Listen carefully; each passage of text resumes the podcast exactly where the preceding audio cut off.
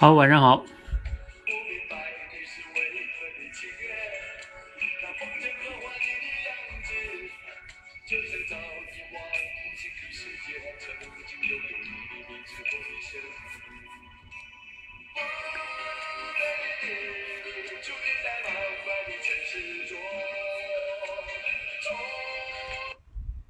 好，各位同学，大家晚上好，欢迎来到今天晚上的。说我所学训练哈啊，今天是十一假期的第六天啊，明天还有一天，你的假期就过去了啊。六天的时间你过得怎么样啊？有什么样的收获呀？啊，这个尤其是我们享受者的这个同学哈，你们是可以分享的哈。这周这周我们的主题就是国庆节。你别玩的什么都忘了是吧？国庆节都不知道该讲什么了。好，其实国庆节呢，你都待了六天了，总有点感想吧？是不是？可以分享一下的哈。乐如故同学，是不是啊？樊浩同学，六七天都干什么了？好，我们言归正传哈。今天呢，我们继续训练我们的说我所学训练。嗯，我在开场之前呢，简单的再给大家解释一下哈。有些同学可能刚开始来听。我们这个说我所学训练呢，是我们 今天声音特别温柔吗？可能心情比较好。嗯，你看你这一夸我都把我夸忘了。好，我说回来哈，我们这个说我所学训练呢，是我们现在社群呃整个训练体系的一个新的逻辑啊。这个逻辑会更简单一点。简单来说呢，就四个象限啊。第一个象限呢，就是。你准备的少，就准备时间少，然后创造的也少，也就是像我们让大家讲小故事一样，嗯多元班的第一关。嗯，第二个象限呢，就是准备的时间啊，不对不对，第一个象限是准备时间很多，比如说你为了讲个小故事，可能都要练个十来遍啊，是吧？然后还要录好几遍，然后直播前还要准备，是吧？然后才敢来讲。总之了，就让你迈出第一步。然后第二个象限呢，就是准备的时间少，创造的也少。你可能就是听完一个故事就要说，我们有这个即听即说训练啊。第三个象限呢，也就是现在这个说我所学训练，就是你准备的时间很长，然后我们要求呢，在这个过程中你创造的要多一些。那这个象限呢，是我认为，嗯，口才提升这件事情上是最重要的一个阶段了。因为前两个阶段呢，主要还是解决一个心理素质的问题啊，包括口脑协调的问题啊，属于表达的问题。而在这个阶段呢，就要加入你的一些思考，包括你的学习，然后呢，经过你的加工再分享出来。那，嗯，你看市面上那些，比如说我们看到的老师讲的课呀，包括作者写的好的书啊，或者说。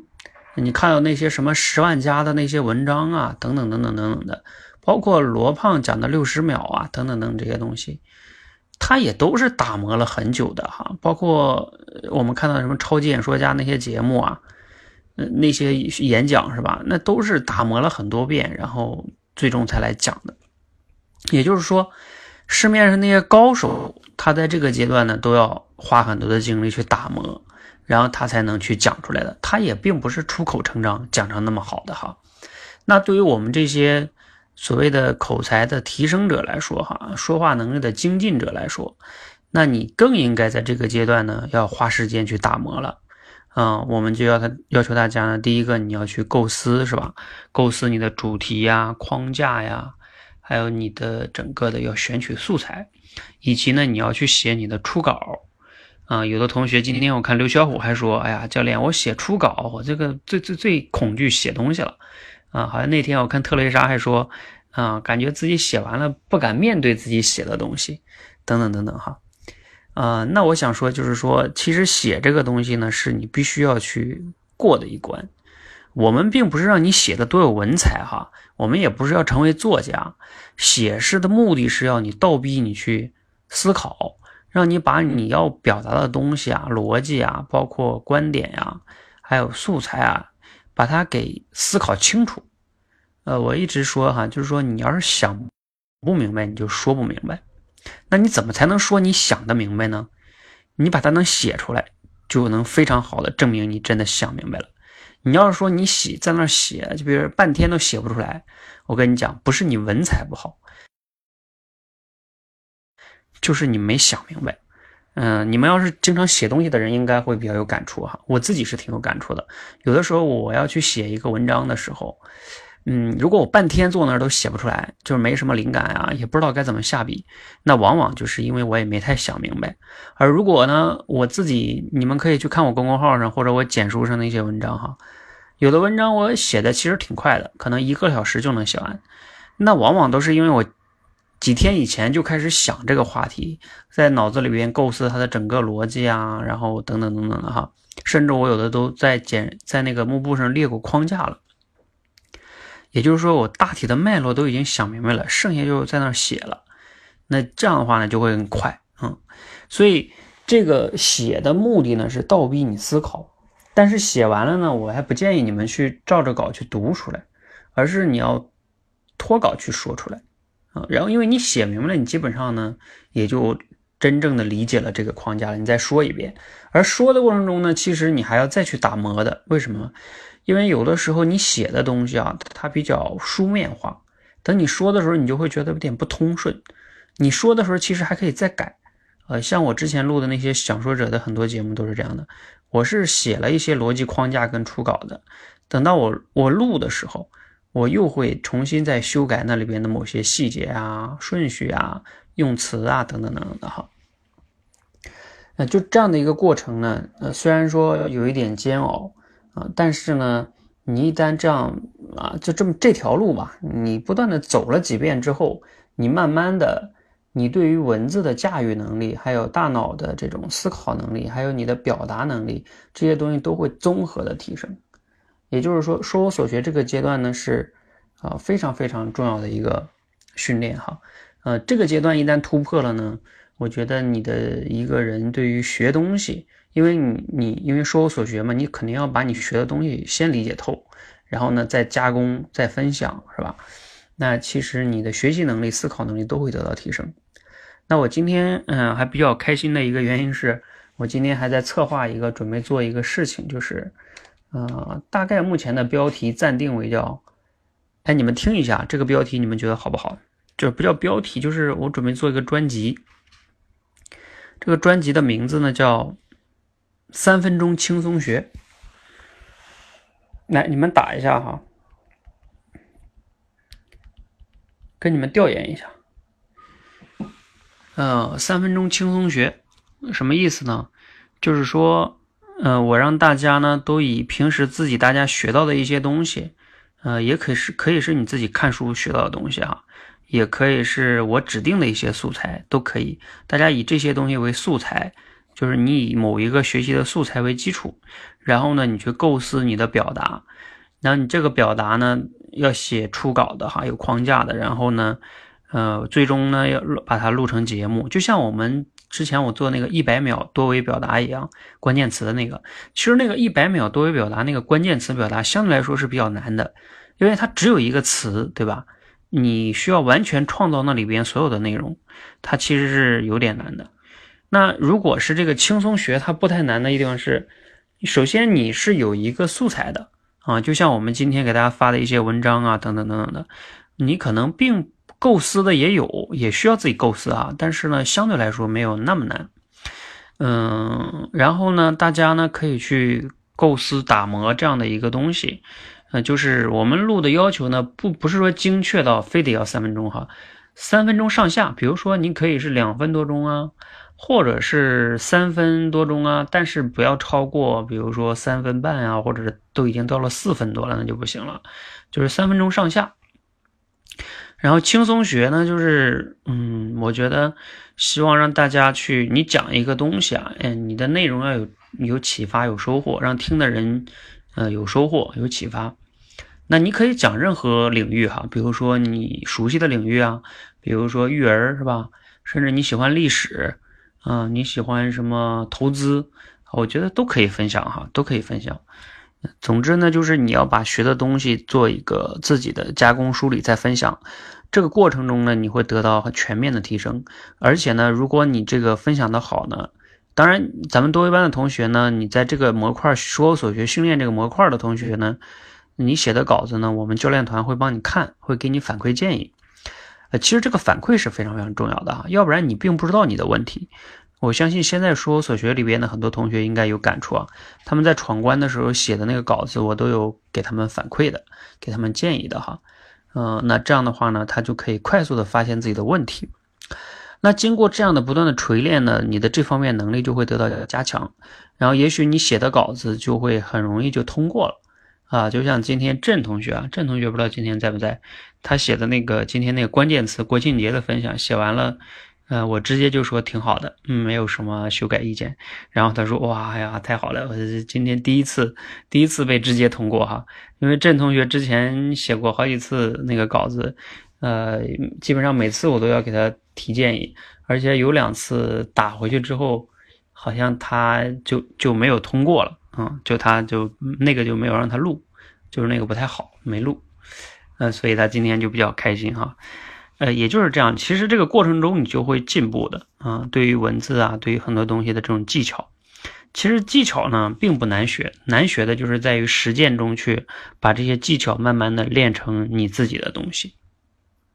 而我们这个让大家练的过程中，你慢慢这方面能力就能提升。而你表达的如果有影响力呢，其实你慢慢的就是你的这些内容呢，会我会帮你发到我的电台上啊，还有我们的公众号上去推。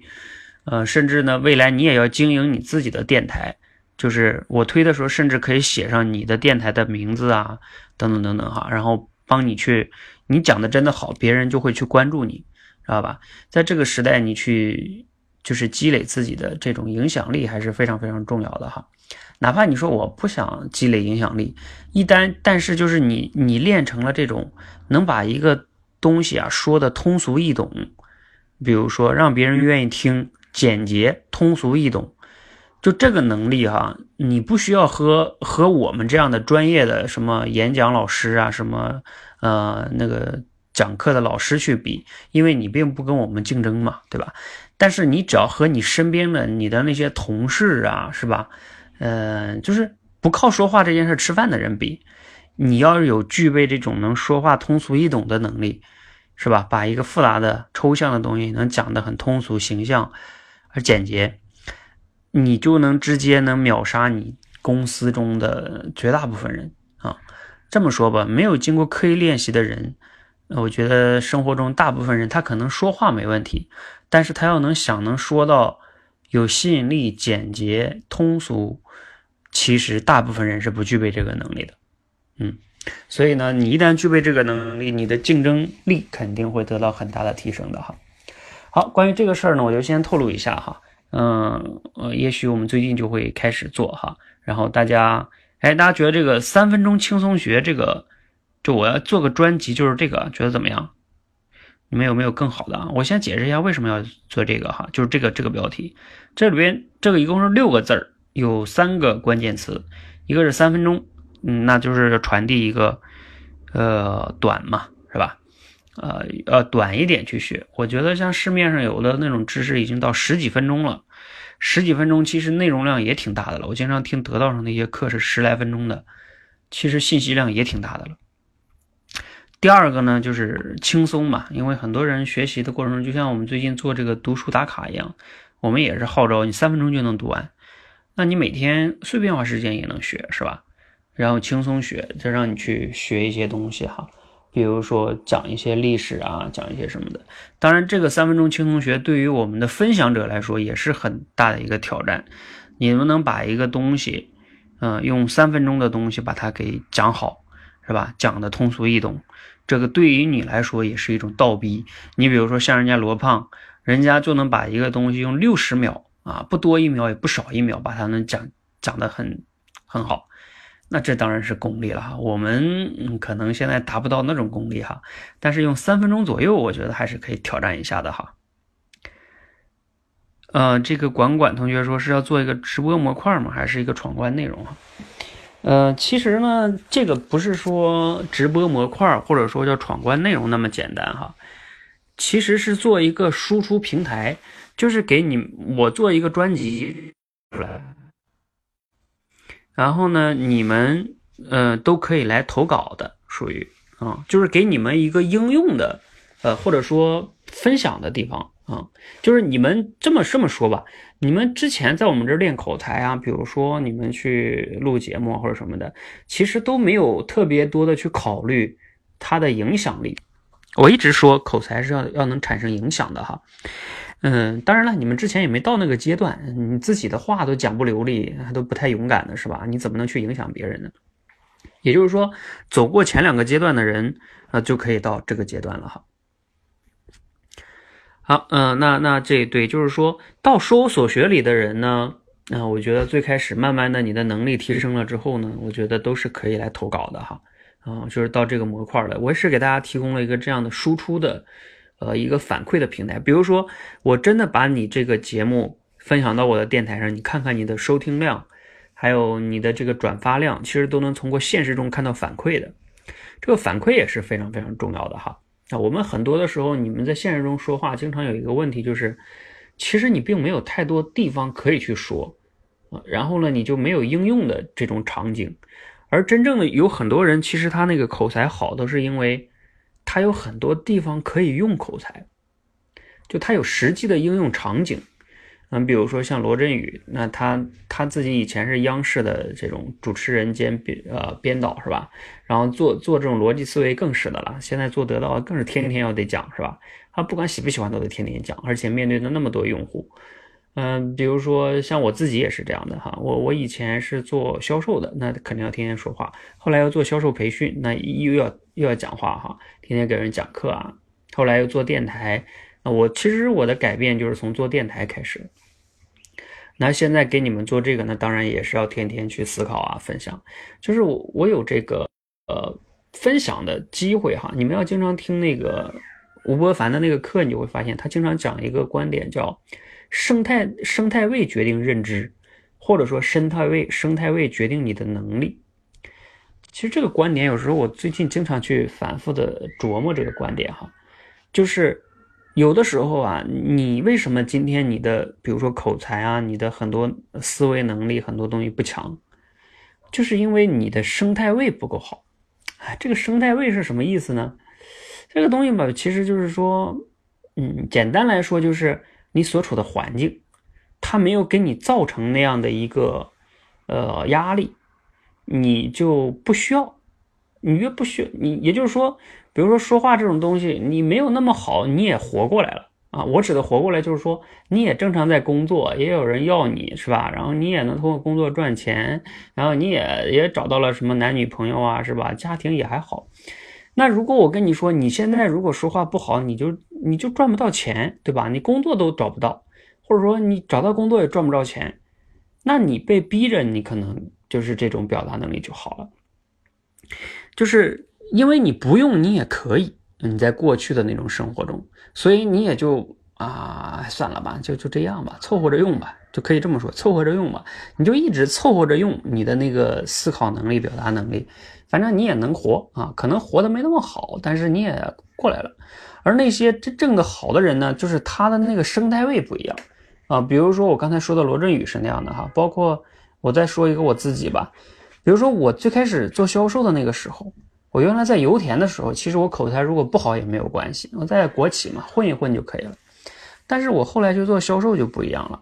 如果我如果我的说话不能产生影响力，不能影响对方的话。那那我我就根本赚不着钱，那我那我就就只能辞职，或者说每个月的生存都成压力了，所以就必须得说好。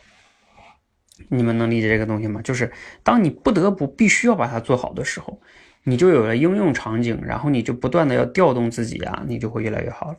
所以呢，嗯，我也是希望通过这样的给你们创造一些应用的场景，然后你慢慢的获得很多的反馈啊，你在这个应用的使用的过程中，你慢慢慢慢很多的东西自然就能力就提升上来了哈。就是光靠培训，培训只能解决一些。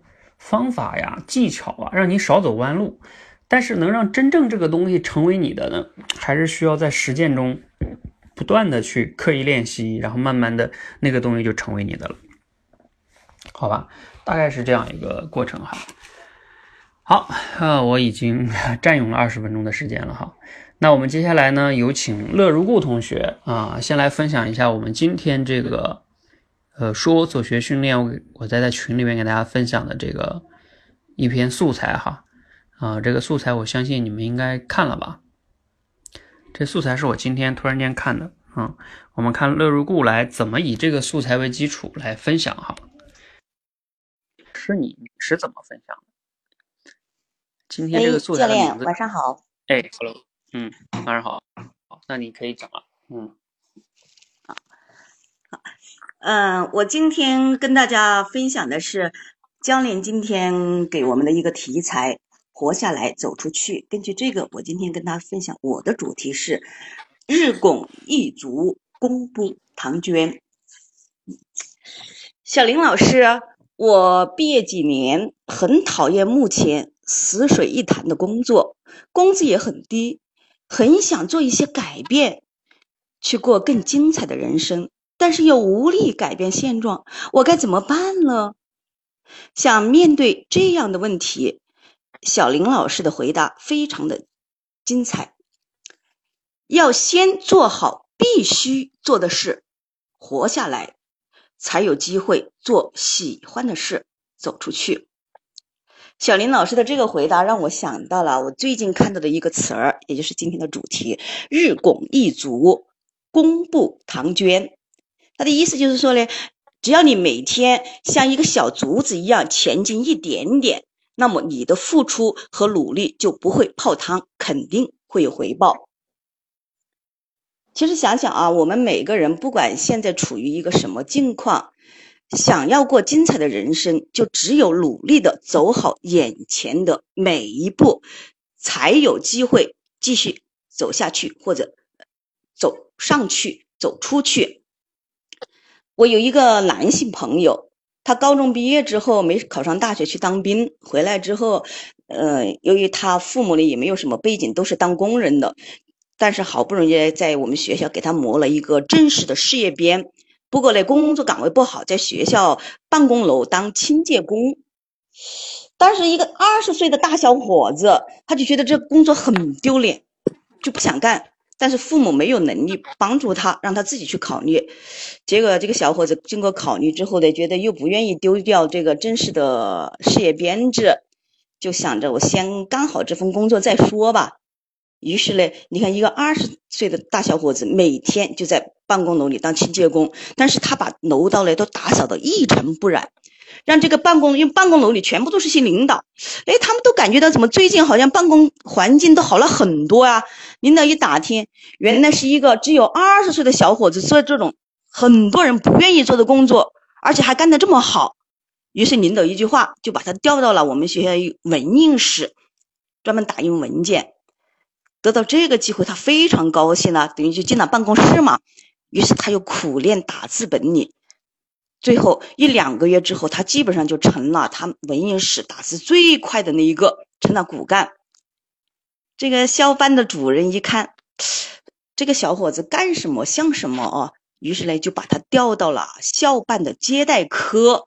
到了这个科里之后，他什么人家吩咐他干什么，他就什么都干，特别勤快。接搞接待吧，就是要嘴甜啊，要腿要勤啊，说他什么都干。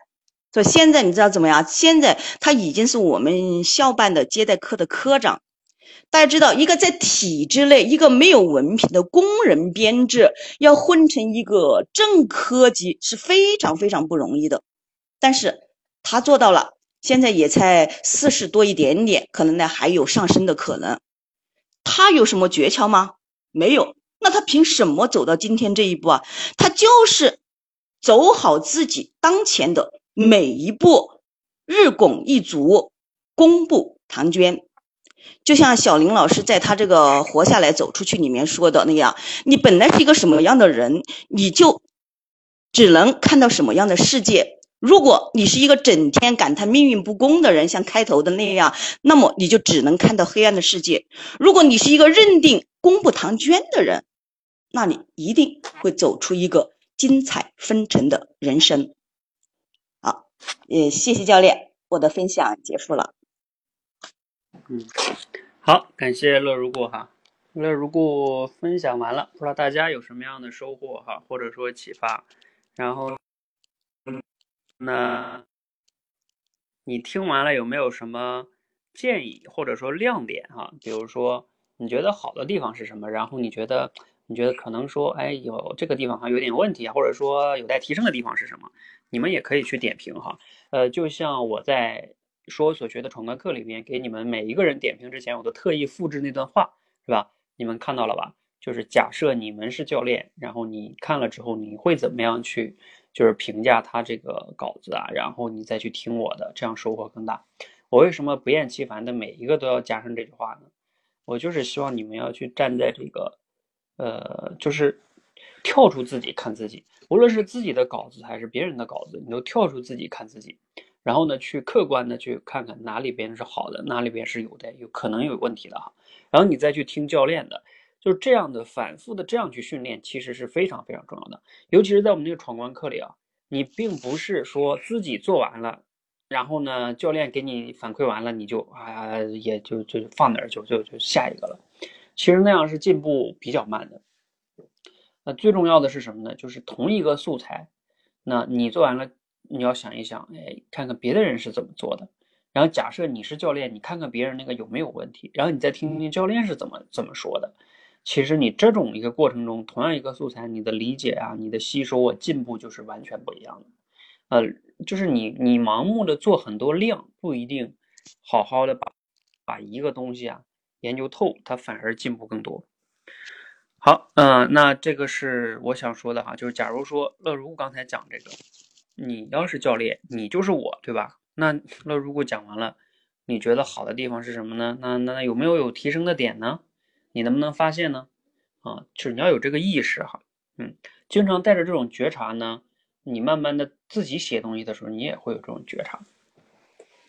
好，那我们来说一下这个乐如故这个哈，嗯，我觉得呢，整体上来说，嗯，从这个角度来讲，嗯，尤其是讲那个同事的例子。还是非常细节的，非常有代入感。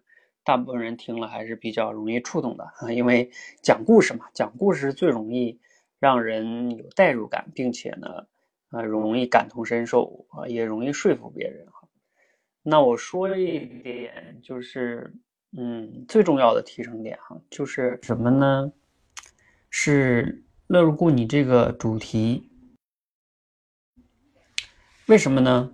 其实你这个主题啊和原文，我不知道你有没有觉察到，其实是偏题的，嗯，因为因为这个，你其实讲这个意思啊，和小林他在文章里说的其实并不是一个意思。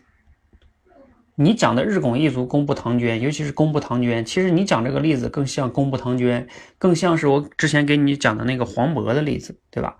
就是他，他以前那个什么酒吧啊，那些对他后来都有帮助，那种叫功不唐捐。但是呢，其实在这篇文章里边，小林的这个例子，他其实并不是那样的，因为他并不是说，哎，他今天做这个事儿是吧？然后那个后边都成了，他怎么怎么样，怎么怎么样？他没有，他就是说，你先活下去，然后你活下去了之后，你才能有机会去做喜欢的事儿。比如说他自己不就那样的嘛，工作先能做，然后呢，啊，等到后来。还还完房子了，他才去追求他的爱好啊，等等等等的，是不是？也就是说，他做他喜欢的事儿，跟他呃原来的工作中的那些能力没什么关系，至少在这里边并没有说有什么关系吧。他工作就是工作，然后他最做他喜欢做的事儿，就是做他喜欢做的事儿。他只是利用周末的时间去摄影啊，去旅游啊，是不是？他没有，他没有说，哎，摄影也是因为我工作中怎么怎么样啊，没有啊。所以跟你说的这个主题其实是并不一样的，啊，所以我想说的就是，我们在说我所学这件事情上呢，呃，你要说啊，我就是联想了一下，那倒也还可以。但是如果哈，你要是假如说我们做的是说我所学训练，你你理解的小林表达的意思就是啊，日拱一卒，功不唐捐的话，那我可以说你理解的就是你学的就有问题，因为你学的就学偏了，然后。然后你再给别人讲，那就更讲偏了。就像比如说我们练那个古典老师那本书，是吧？你要是把人家作者的意思都理解偏了，那你再去传达，肯定就更偏了呀。你们还记得那个 之前咱们讲那个故事，就是特别像笑话那个故事，就什么哈雷彗星那个，是吧？啊，什么什么今天几天什么哈雷牌，呃，不断的一个传一个传，传到最后全偏了，都不知道偏哪去了。对，所以呢，嗯，你这个一定要。我们在说所学里边，你最重要把握的就是有没有把握到，呃，没有偏啊，或者说你有没有，我也不是说一定不能偏哈，但是你一定要找到那个角度，你要确保你你没有理解错啊，这个很重要哈。好啊，由于时间的关系呢，我就先说这么多哈。然后我们接下来有请这个西西同学，西西在吗？西西同学应该也是看了这个。来分享的哈，然后前边那个若同学问在哪儿哈，就在我们那个说我所学群哈，你也也特意看一下，你在哪个群里，可能你没注意。大家可以听到我声音吧？嗯，可以。那个好，那西西讲吧。教练，教练，我要解我要解释一下，我今天要讲的是另外一个话题，因为我看到那个上面说可以讲最近我所学到学到的东西嘛，我就把我最近学的一点其他的主题分享过来，可以吗？嗯，可以啊。你讲的是什么呢？啊啊，我今天要讲的一个主题就是钝感力。钝感力就是呃这三个字，迟钝的感，迟钝的感觉，这样这种。就是一个一个新词，钝感力。那这个钝感力是什么呢？它就是说，我们要对于眼前发生的这个事情，感觉要迟钝一点，不要什么事儿都往心里去。哎，可能大家听了这个呃钝感力这个词，第一印象就是这个人很迟钝，很笨拙。可能大家是不太喜欢这个词的，但是。呃，有时候我们说我们的身体或者是精神过于敏感了，也不一定是好事儿，反倒是迟钝一些，才能让我们活得更加洒脱。就举个例子吧，前段时间呢，我和一个朋友在一个广场散步，我们同时遇到了一个熟人，这个熟人正在跟其他的朋友聊天，所以我这个朋友就跟他打了个招呼，因为他正在聊天嘛，他就顾不上跟他说话，就点了一下头。然后继续去跟别人聊天了，哎，我这个朋友就跟我说，哎呀，你看他，呃，只会跟人家有权有势的人聊天，我们这些人人家是看不上的，嗯，然后我看了这个朋友，呃，这样在抱怨，我就跟他说，我说，哎呀，他正在聊天呢，可能正呃比较投入吧，就没有呃没有顾上跟你说话，这是正常的。然后呃，他好像还是不依不饶的说。嗯，不是这样的，有时候他一个人的时候也是呃爱答不理的，他就这德行啊。然后我就又跟他说，呃，其实有时候一个人的时候，他也可能在思考一个问题呀。那如果一个人在发呆的时候，你跟他说话，他可能也没有听到耳朵里呢。呃，所以说我们可以这个朋友的他的反应，呃，就可以知道这个人太敏感了。嗯，所以说他会对别人的一些反应啊态度就太在意了。呃，对于这种人，他在人际交往中往往就是呃呃，别人就会觉得他这个人很多雷区，就不太好相处。其实我们的皮肤啊，呃，我们的一些身体器官也是太敏感了不好。比如我们皮肤太敏感了，我们会对一些花粉啊、化妆品就会产生一些过敏，常年的脸上啊都会有一些疙疙瘩瘩的，嗯，非常难受。如果我们视力太好的话，如果对方对面走过来一个熟人，人家还没看清你的时候，你已经看到人家了。这个时候你打招呼还是不打招呼？如果打招呼了，哎，别人还没看到你就，人家可能也没有听见你的招呼，这个时候也比较尴尬。呃，如果你视力太好的话，还有一个就是，如果你在谈恋爱的时候，你能把对方脸上的那些呃斑斑点点都看得特别清楚，还不如。就是看的不那么清楚，雾里看花，这样可能感觉会更好。还有一点就是，如果我们听觉这一块的话，太太敏感了，可能在睡觉的时候一点响动就会把我们吵醒。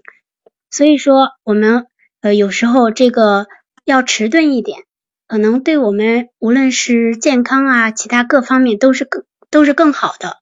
那钝感力到底对我们的生活，对嗯对我们的工作等等各方面有哪些好处呢？首先，钝感力会让我们变得更健康。有时候我们的胃呃会出现一些不舒服，那是因为我们的胃太敏感了。呃，如果吃一点不干净的东西，马上就腹泻，还不如那种呃，人家吃了一点，吃了一点无所谓，还自己自己没感觉。因为我们有句俗语叫“不干不净吃了没病”，也就是说，他可能在刚开始的时候，小时候吃了一些不干净的东西，后来呀，这些细菌就在他胃里呃生长下来了，他对于其他的一些呃不干净的食物就有了抵抗力，所以他就不会动不动就。呃，腹泻就生病。另外就是，呃，对于我们的这个血管，要想健康的话，我们的呃血全身的血液要顺畅的去去流淌，这样我们才能够保证健康。但是我们的血管是由我们的神经支配的，如果我们呃动不动就烦躁、紧张、不安，有这些负面情绪的话，可能我们这个神经就会比较呃紧张，进而让我们的血管嗯进行一个。挤压等等，我们的血流可能就不那么顺畅了，这也可能引引起其他的疾病。所以呢，反过来，只有我们不要那么敏感，不要那么动不动就烦躁、就恼怒，然后可能我们就会更健康。第二方面就是对于我们的职场发展，可能也会更顺利。其实，呃，我们在职场当中很可能遇到一些老板或者同事，他们经常。呃，对我们发生的一些错误、无心的过失，会去抱怨，会去指责。那如果这个时候你听了一点点批评，你就受不了了，就不去上班了。呃，这肯定是不利于你以后的发展以及和同事之间的交往的。嗯，这这因为时间关系，这里就不举例子了。还有一还有最后一点，就是对对我们的家庭幸福也是很有帮助的。呃，我们都说家庭它是一个讲情的地方，不是讲理的地方。家庭很多吵架，其实都是一些鸡毛蒜皮的事情引起的，很可能一个挤牙膏的问题就可能引发一场大战。所以说，呃，我们在与家人相处的时候，也是要保持一点钝感力，不要把什么事情都上升到爱不爱自己、关不关心自己的高度。我们我们说到这个钝感力，其实这里总结一下。呃，我们可能会想到另外一个词，就是难得糊涂。其实难得糊涂还是有一点偏消极了。这个钝感力它是比较积极的，是一种大智若愚的境界。因为呀，人生之不如意，呃，人生不如意之事十有八九。而且在当今这个生活节奏这么快的时代，我们每个人都有很大的压力，这个压力也往往引起我们失眠啊，呃，还有很多人会有玻璃心等等。在这种情况下，如果我们能够保持一点钝感力，就有可能让我们从这种坏情绪中解脱出来，能够让我们更好的去平衡我们的生活与工作，进而让自己的价值发挥的最大，让我们过上更加幸福美满的生活。呃，这就是我今天的分享，谢谢大家。嗯，好，嗯，这个大家听完了西西的分享啊，你大家有什么收获呢？或者说你觉得一样哈？呃，亮点是什么呢？然后你觉得提升点是什么呢？嗯，大家不要光光点赞哈，点赞当然是可以的啊。我是希望你们也能呃提出一点建议哈。也许你不一定非得站在教练的角度，其实你也可以站在听众的角度，理解吗？就是说你就是个听众啊，他刚才不就是讲给你听的吗？那你听了之后。你你作为听众，你会不会有一些觉得哪个地方你觉得啊不太好啊？呃，就是这种哈，呃，这也是可以的哈，嗯，呃，为什么我说到这个听众的？因为有时候站在教练的角度，可能你会说啊，我没有那么专业呀，是吧？对，但是站在听众是没有问题的，嗯，因为咱们平时有时候听东西都是听着听着，你都会觉得，嗯，你的感受就是最真实的哈。比如说，我觉得他讲的听不懂。啊啊，或者说太啰嗦啊，等等等等哈，这都是你的感受啊。也许也许你的感受不对哈，因为因为你的感受不代表所有人的感受，但是它是它是一种反馈。好，时间的关系呢，我就直接说了哈，嗯，你们可以自己思考一下，或者你们打字哈。呃，西西西同学呢，因为是我们多维班的最近的新学员，好像刚来也就两个来月，应该不到两个月吧，嗯，那呃是非常积极主动的哈。然后现在在我们那个读书打卡里呢，也是非常积极主动的，也是我们的一个队长。然后他的那个积分呢，也是永远每个月好像都排在第一，差不多。那。尤其是最近呢，他看了那个前段时间那个利尔，就是呃，经常他分享的时候，利尔会列个框架，然后就把完整的讲，像做演讲一样。那西西同学呢，也特别的积极主动，自我挑战啊，他也是每次分享的时候呢，都列一个框架去去这样去讲啊。首先我我来说这种习惯，然后呢，也也特别值得鼓励。那我不知道这个西西同学，你有没有发现，就是你这样的话有什么问题哈？啊，你知道你刚才讲了多久吗？啊，我特意看了一下，是七分十六秒。好像我发现你在那个读书里边的打卡，好像每一个也都是在五分钟、六分钟啊，好像七八分钟也有吧？嗯，也就是说呢，你现在哈，这个好的地方是啊，经常能这样去分享啊，这肯定是好的哈，啊。那不好的地方就是你需要要去精进了啊！为什么我提出叫三分钟轻松学呢？就是你这么一个话题，你当你讲到七分钟的时候，你知道吗？你如果把你刚才所有写的东西啊，哎，我今天就给你留个作业吧，你一会儿回听你的录音，然后呢，你不要怕麻烦啊，你把你所有写的，你所有说的每一个字儿，你全给它就是打出来。然后你自己再看一下，就是说你就会发现，其实你那里边有很多东西是不简洁的。呃，这这个方法是不是我创造的哈？是我以前一个同事，他说，就我销售做销售时一个同事啊，他说他的一个主管就是这样的，他打电话嘛，跟客户啊哇哇打电话，然后呢打了一个多小时，跟人家客户沟通一个多小时，然后他的主管就看他那儿。跟那客户一直聊聊聊了一个小时之后，他等他他挂了电话之后，他主管就说：“你现在放下电话，什么都不要干，把这通电话的录音给我调出来，然后呢，你就去一边拿纸给我写，一字一句都不许落哦，就是每一句客户说了什么，你说了什么，客户说了你说什么，全给我写下来，一个字都不许差。”然后他因为看主管非常严肃嘛，他就去写了，写完之后发现写了六七页啊。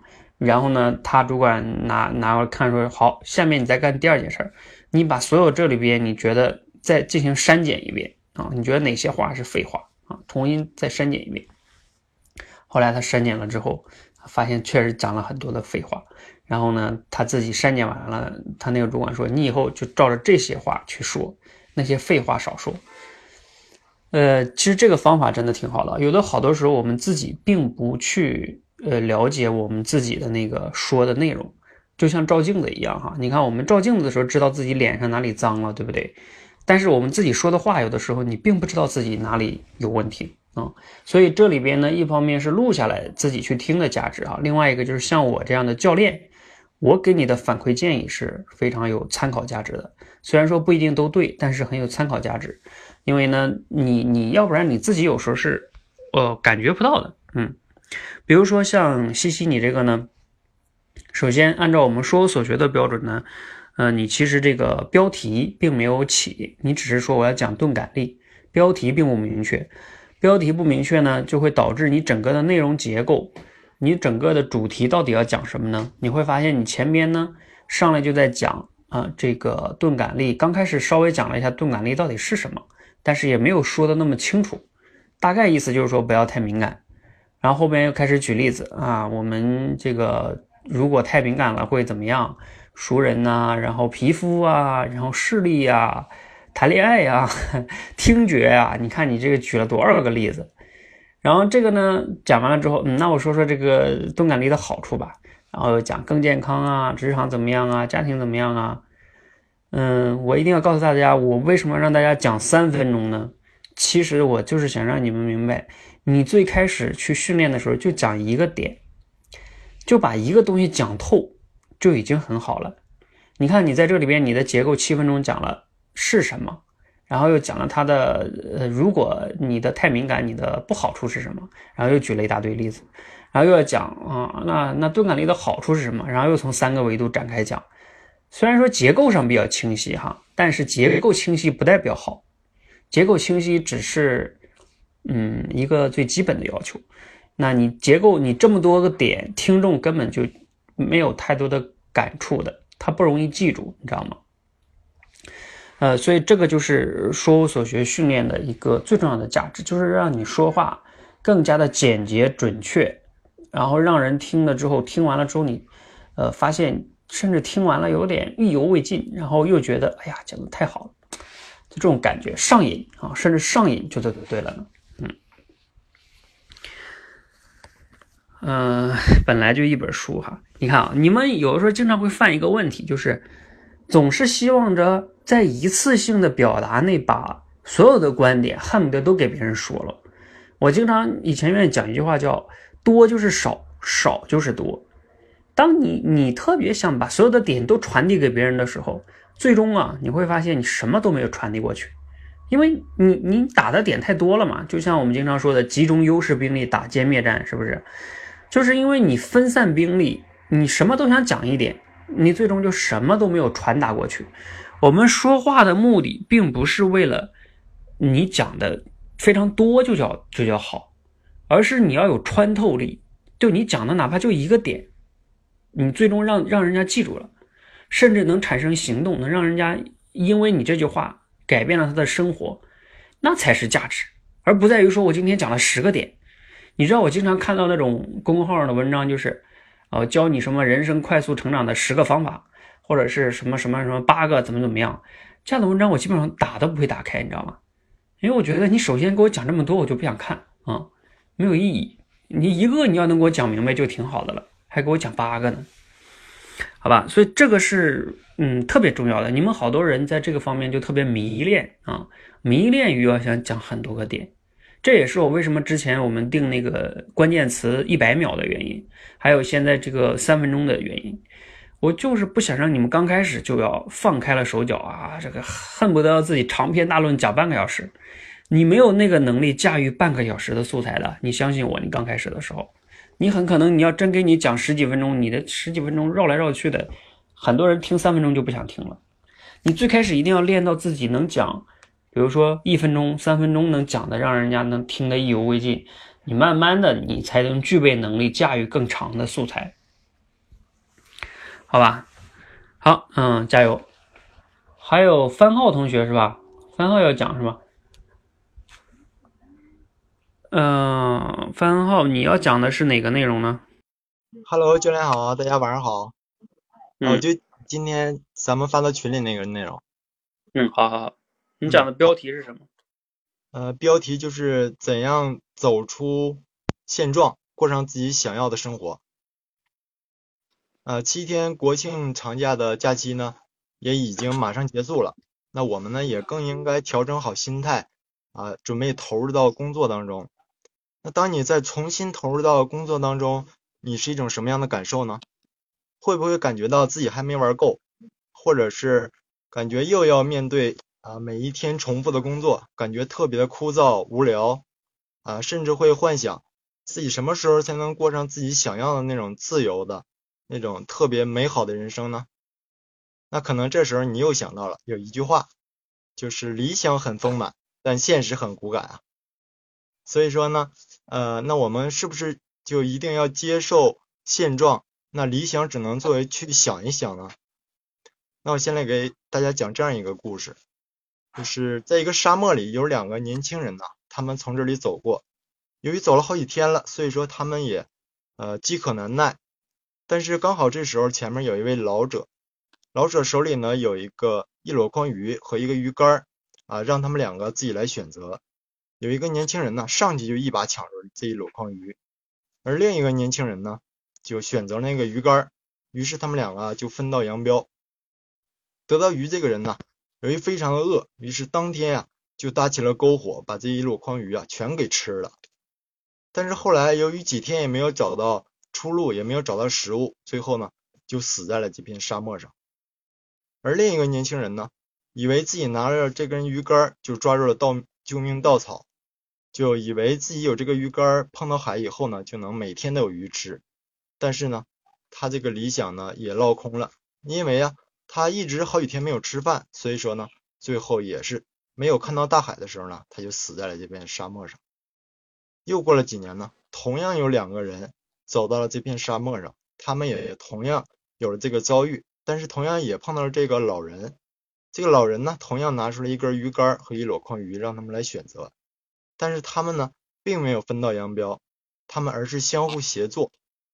呃，他们呢，呃，就是说，最后呢，规定每天只能吃一条鱼。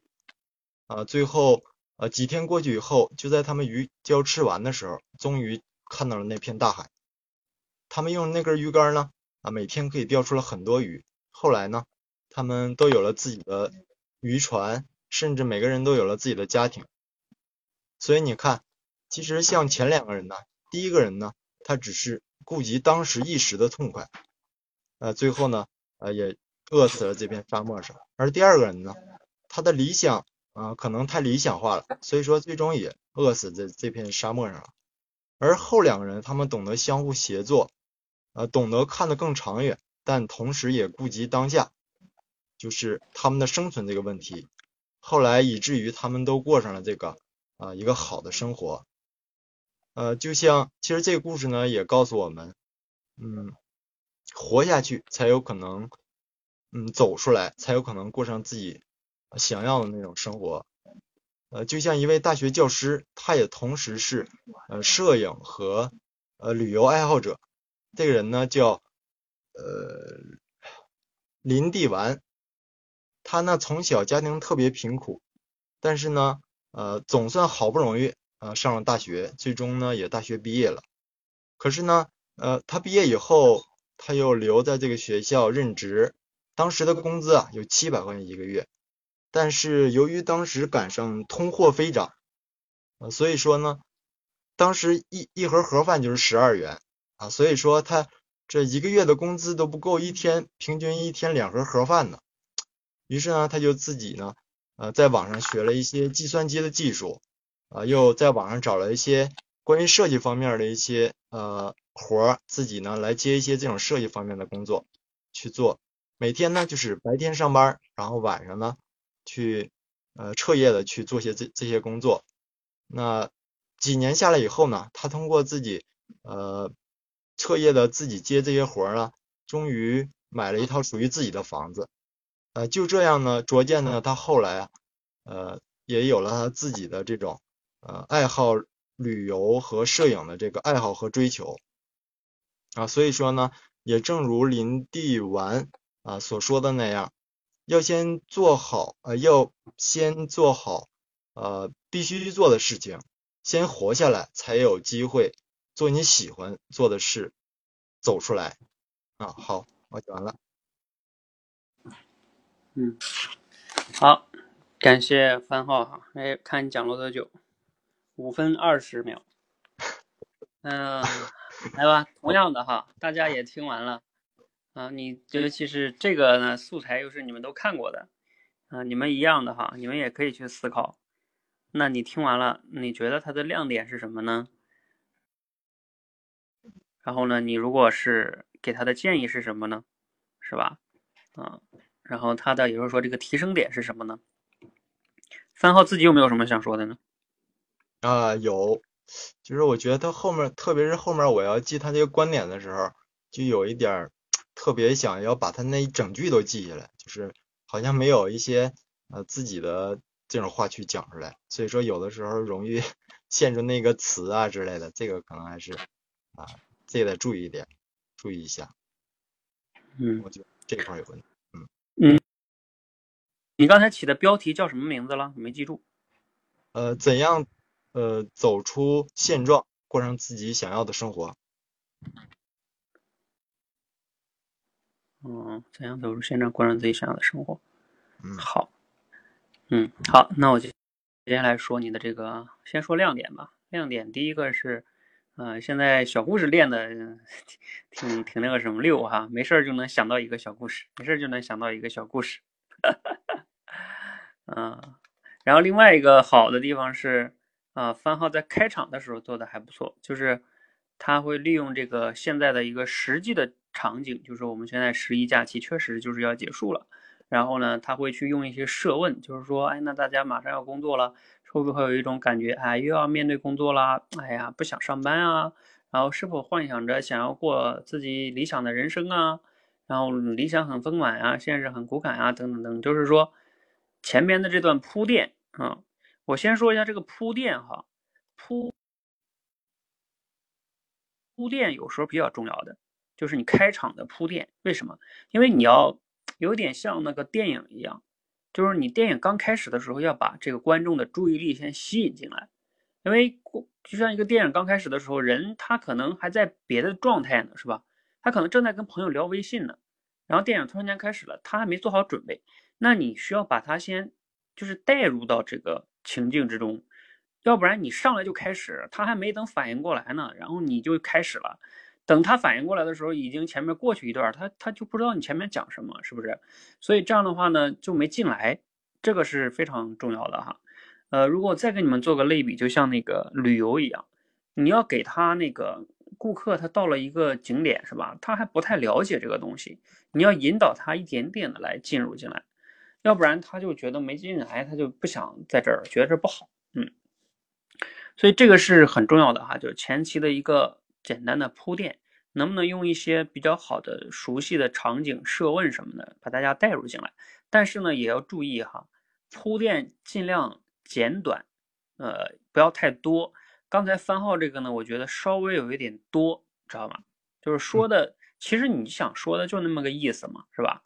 那你你说你说的还是有点多。其实你就简单来说，哎，假期要结束了，对吧？大家马上要工作了，会不会，哎呀，觉得工作挺烦呀？是不是曾经幻想怎么怎么样？其实简单两句代入，应该，尤其是如果你的表达要是比较，就是你的时间有限的话，你就要前面压缩哈。如果你时间多还可以，这是一个哈。不过你这个代入是挺好的。好，那接下来呢，说一点建议哈。第一个呢，就是，嗯，你那个故事啊，其实呢有它的合理的地方，也有它不合理的地方。你知道不合理的是什么吗？呃，不合理是不是第一个人呢？不合理的是你那个故事啊，传达的是说他后来这些人他能活下来有发展，是因为合作了，对不对？但是。但是你后边讲小林这个事情，他没合作呀，就他自己呀，是吧？然后你后边硬生生生的扣到那个主题上，就是啊，活下去才能过上自己想要的生活，那也没有体现出故事里人的合作啊，然后才能怎么怎么样啊，对吧？那只有活下去，但是那个里面更重要的是那两个人合作了，所以他才能就是这个活下去，是不是？然后以及他呢才能发展的更好。所以你对故事的这个把握还是不是特别的，从主题的角度来说，还是不是特别的好啊？明白。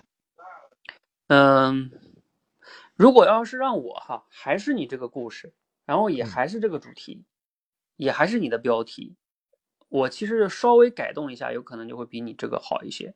怎么改动呢？就是说，在这个故事里边是两个人的合作，对吧？他有鱼，他有鱼竿儿，是吧？他俩合作，啊，那。活回到我们现实中，我们怎么样才能摆脱现状，过上自己理想的生活呢？你可以把理理解为叫现实的生活，就像这个年轻人 A，然后呢，这个理想的生活呢，你想要的生活就是理那个 B，你要让你现实和理想进行合作，对吧？现实呢，给你提供赚一些生活费，让你生存下去，然后理想呢，也不要放弃业余时间去，比如说怎么怎么样啊，是吧？嗯，要心怀远方。这样的话呢，呃，你才不会被当下怎么怎么样啊，才会带得更远。就是你要扣回到那个故事里去，只是说在这里的合作是要现实跟理想进行合作，他俩并不是完全冲突的。像那个你那个那个故事里边那第一对儿那那两个人，对吧？那两个人就是，嗯，要么我就啊理想，要么我就现实。其实现实中也有这样的人，是吧？就要么就特别现实，要么就是啊特别理想主义。啊，工作太没意思，不干啊，那这都不好，对不对？所以你把它落到了这个这两个合作上，可能也能更好的扣回你这个主题，是吧？嗯，好，明白。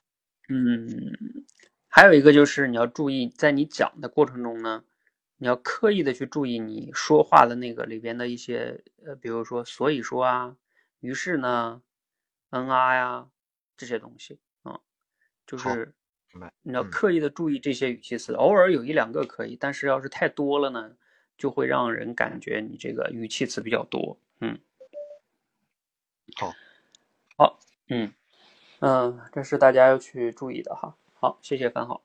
嗯，好，感谢教练。呃，我看今天报名的同学还有出勤跟许多哈，呃，你们两个也可以上来说说思路。你们你要是不完整讲也没有关系啊，可以说说思路的。呃，在吗？你们两个？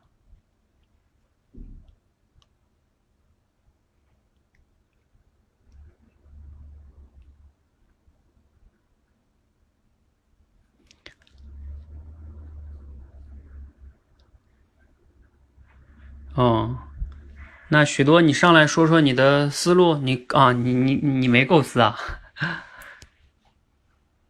啊，好吧，好，那你们要是没想出来呢，那就就算了哈。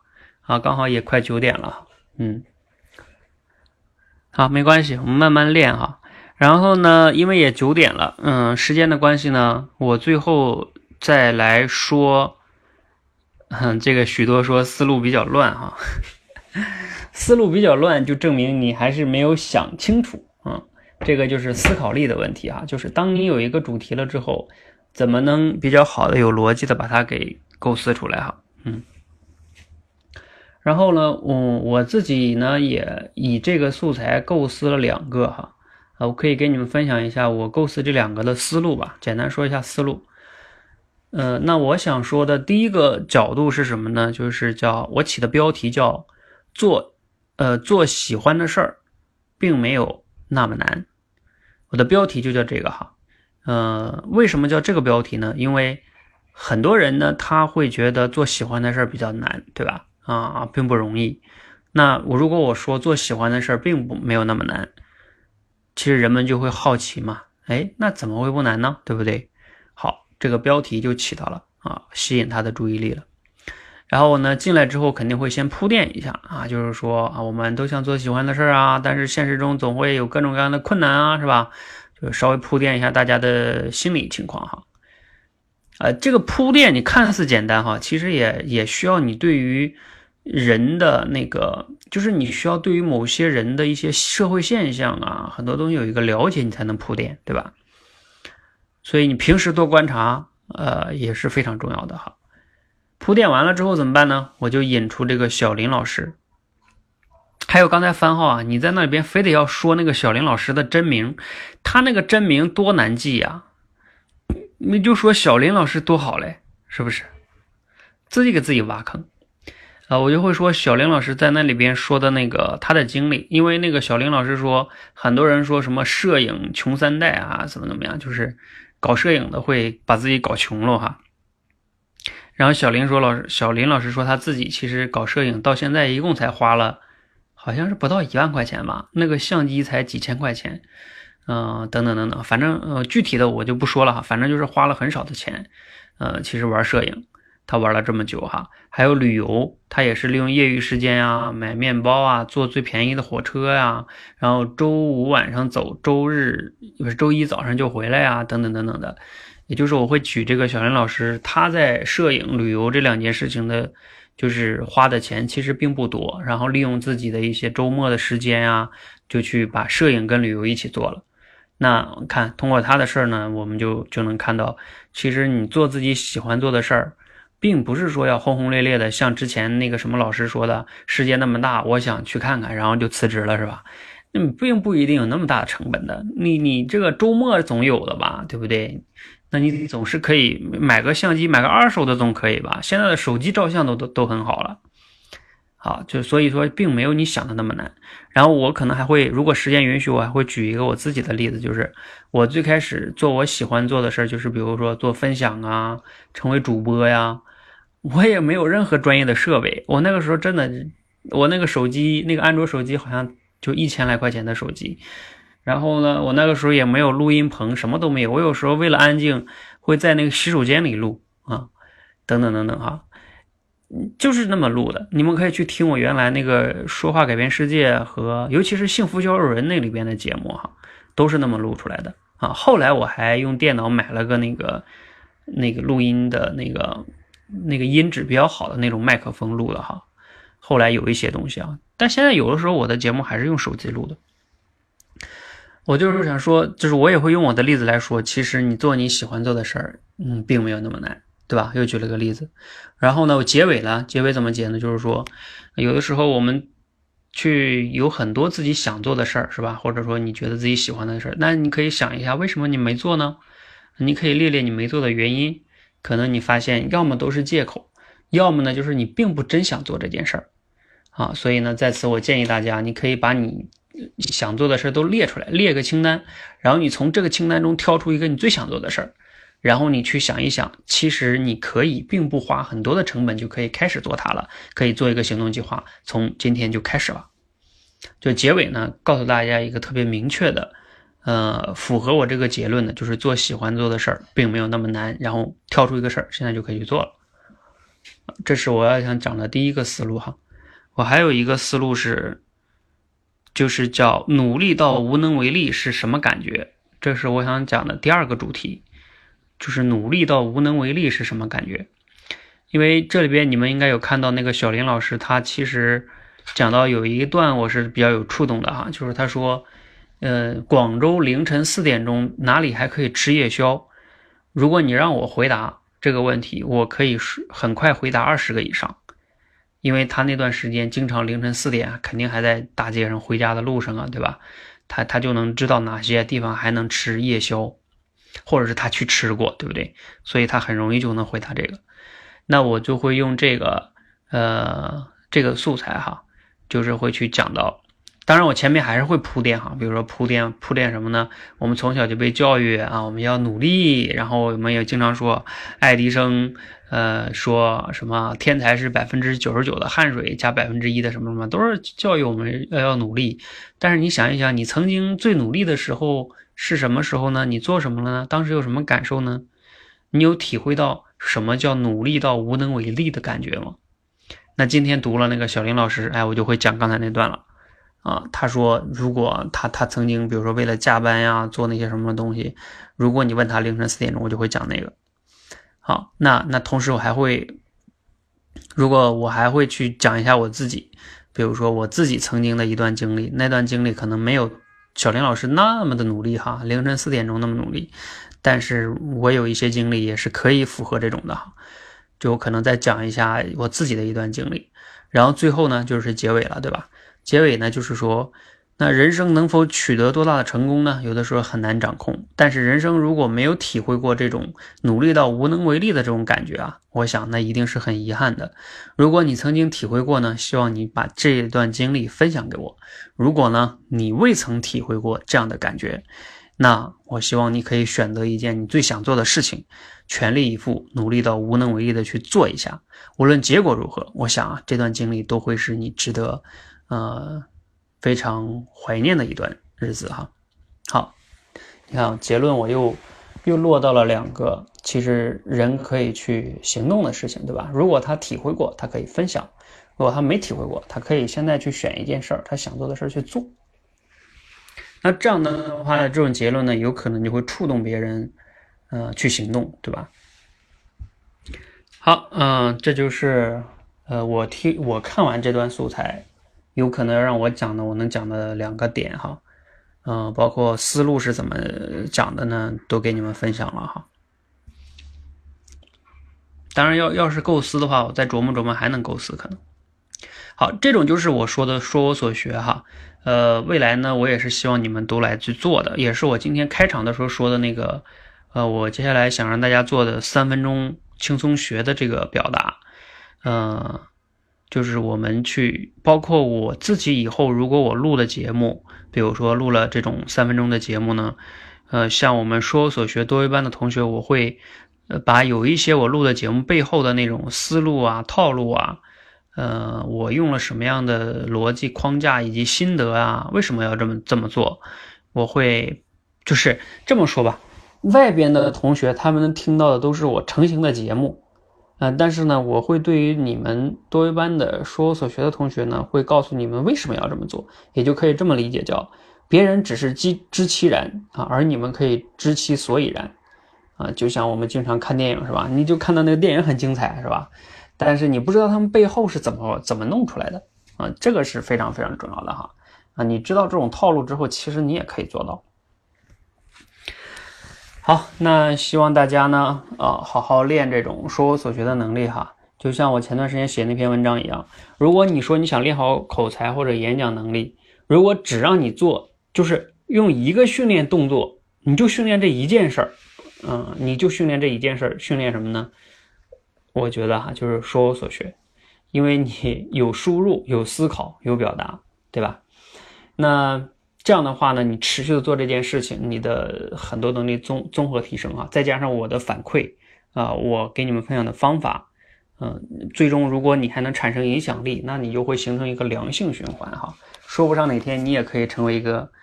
自媒体人的哈，好啊，我们今天的分享就到这里哈，啊，希望大家加油，嗯，然后我们一起把我接下来要说的那个叫三分钟轻松学可以做出来哈，然后让你的分享的东西呢可以很受欢迎，那你自己也得到很多的锻炼。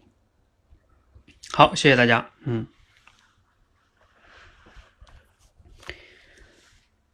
哈哈，这个晴朗同学说能。能看吗？你想啊，我当然可，当然会让你们看呀，啊，因为，呃，我的同样一份时间花了，我肯定要让它产生多份价值啊。这也是我过去为什么有好多课程我都做成闯关课啊，就是人与人有的时候他不一定一定是能力多大的差别，而是在于他同样一份时间能不能产生多份的价值，能不能被多次的利用，对不对？嗯。所以你们也一样，你可以想象你过去的人生，你的时间是不是被多次利用？这个是很重要的哈。还是你每天都是对吧？一份时间只能一份用啊，这个就效率就太低了。好，谢谢大家。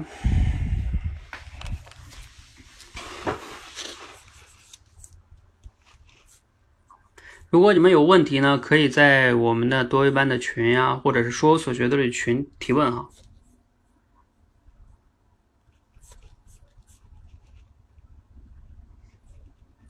有点小期待哈，乐如姑，那你现在就可以开始了，这事儿是现在就可以开始的，你为什么非得要等到我让你开始你才开始呢？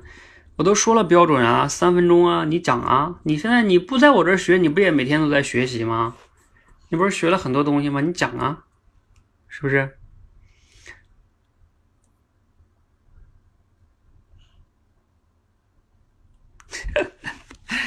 哎呀，小虎同学这个问题啊，写东西要多久才能感觉到进步？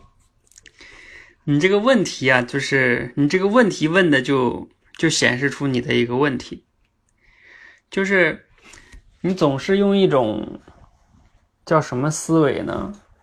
就是总是用一种就像以前上学时候考试一样，那我什么时候能从六十分考到八十分，从八十分能考到九十分？就是总是用一种结果的思维去衡量。啊，总是特别希望能用清晰的，然后我能怎么怎么样，我就，然后我就怎么怎么样，就是这样的心态呢，有时候有问题，它会让你着急，然后它会让你浮躁，它会让你就是总是在对比啊，觉得自己好啊不好啊，达没达到啊，就是这种。而其实像写作这种东西，嗯。你其实如果越是有这种心态，有时候你越不好啊，因为他写作这种东西本来也没有一个绝对的好的标准，说谁就是最好的，比如说像今天那个小林老师写那个文章，其实坦诚讲，他写的挺匆忙的，写的也挺乱的，有一点乱，嗯，他自己后边也讲了，他说今天写的就是啊，随便说，没有那么多时间去画大模，嗯。就只是他为什么好呢？只是因为他用了很多的真情实感、自己的例子啊，等等等等的哈。所以，嗯，我想说的是，写作这个东西呢，你有时候你，尤其像你们新学的人哈，就是你们不要不要上来就有特别那种功利的心态，就是呃，就是应试的那种心态，觉得我什么时候能怎么怎么样。你越是这种想哈，你就越着急啊。你反而是什么呢？对你来说是什么？就是你开始写和养成写的习惯，而而尤其是你能正确的面对写了，就像刘小虎，我看你今天打卡里边写的，就是说，呃，你现在真正写了几次，你发现也没有你想的那么难，对吧？这就挺好的啊。你先要人能让自己敢于写，然后呢，甚至慢慢的享受写，热爱写，这样这个心态的转变很重要。然后你慢慢的写着写，写着呢，再加上我的反馈啊，还有这个我们在这个氛围中，对吧？你无形中你慢慢就进步了。如果你上来总是想写一篇就要想，哎，我什么时候能进步啊，对不对？那你就会很容易陷入焦虑，你反而对你写作不利。你想着写着写着你就跟人家对比，然后你就不想写了，因为你总是用结果来衡量嘛。你看我们上学的时候，为什么很多人不爱学习？就是总是觉得学也不可能。考第一是吧？也没有人家学的好。但是你想啊，你学习其实跟别人考不考第一没有关系。按理说，你学你的，他学他的。你当然，我们上学的时候老师老是排名，但是你会发现进入社会之后，其实我们每一个人学习跟别人没啥关系。你今天学不学跟别人也没关系，都跟你自己有关系，对吧？所以其实你这种，就是我总之一下，就是说你们要要去在，尤其是在这个阶段哈。啊，没有写的习惯的人，啊，放平心去享受写作这个写作这个过程，哪怕写的不好，那也是一面镜子，它照出了你思维中那些凌乱，你不觉得吗？你有你有机会好好照一照自己的，不挺好的吗？啊，你不要老想着上来就想写好啊，没写过几百篇文章之后，不要老谈好，好不好？其实很多高手最开始写的也都很烂的。像李笑来他们都都有写过，最开始说自己写的很烂的，包括我，我以前给你们分享过，我在那个校校内网上，我以前写的东西，我这是是一百字，我也我也写出来，我都感觉现在回头写那特别烂啊，没关系的，那都没关系。好，嗯，这个希望对你们有帮助哈。什么意思？写出来的框架内容后。讲出来，发现好像容易被框住。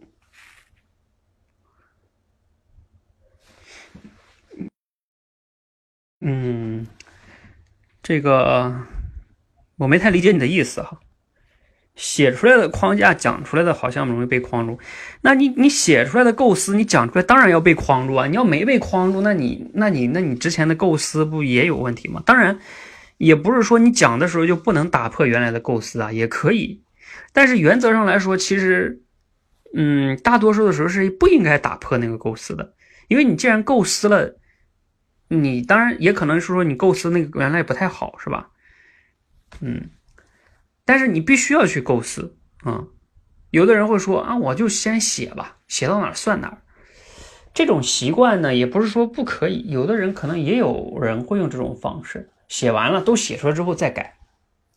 你也可以试试哈啊，但是我是不建议你们特别养成这样的习惯，因为这样的习惯有一个问题就是会写的很乱，然后呢，有的时候还有一个是你写着写着你也不知道该写什么了，对不对？因为就像地图一样，你如果提前看过地图，你就知道脑子中有个框架，按照地图去慢慢走。如果你如果你一点都不知道地图，就是在那瞎走，你可能一直在那转圈圈，你知道吧？啊，原地踏步。所以呢，嗯，在你们最开始写作的时候，我还是建议你们按照我给你们的建议的框架，就是先思考框架逻辑，因为这样的话呢，哪怕你在讲的时候，你又发现你把那个框架给调了，那也可以啊。但是如果你没有，那你就是只能是乱乱撞啊，那反而我觉得这个习惯呢，并不太好。嗯，就像你有一个地图是吧？哪怕那个地图有的地方是错的。有的时候也总比没有好啊！错了，你起码走错了之后，你发现那儿错了，你把那个地方改了。但是你没有地图，那你可能就只能乱走了，嗯，可能你自己往南去，走到北边去了。嗯，对，先有一个主体，后边去添枝加添枝加叶啊，可能相对来说会好一些啊。好，出行这个问题先不在这探讨了哈。如果你有问题，可以在我们的群里边再再沟通。好，谢谢大家，我下了。